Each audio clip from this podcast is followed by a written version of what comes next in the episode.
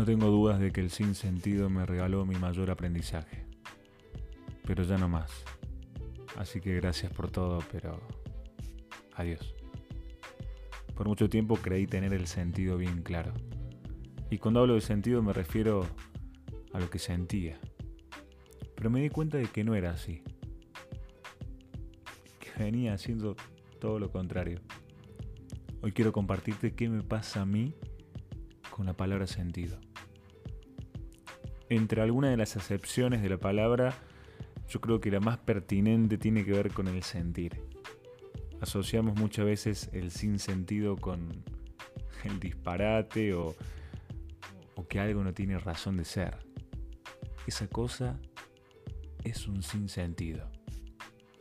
Pero a mí me queda resonando la etimología sentire. Porque cuando alguien dice perdí el sentido de lo que hago, yo creo que esa persona perdió en realidad la conexión con lo que siente. Él o ella mientras hace o decide hacer tal o cual cosa. Al menos a mí me sucedió así. Yo creí haber perdido el sentido, pero nunca lo asocié a lo que sentía, o tal vez pensaba que estaba sintiendo, pero no estaba sintiendo.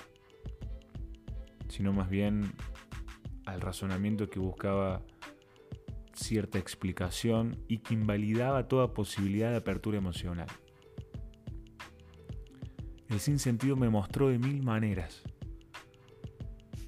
casi como si fuera un espejo, lo que tenía que aprender.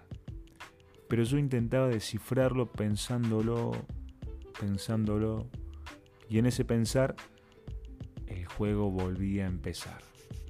El sinsentido más que un disparate o sin razón de ser es un estado al que llegamos quizás por miedo. Por buscar seguridad en algo que ya conocemos o por no confiar en que sintiendo podemos conectar con lo que nos pasa verdaderamente. Para poder ser quien decidamos ser en el momento que tenga que ser. Y si creemos que el mundo ha perdido el sentido, es porque el mundo dejó de sentir y ahí está nuestro gran desafío.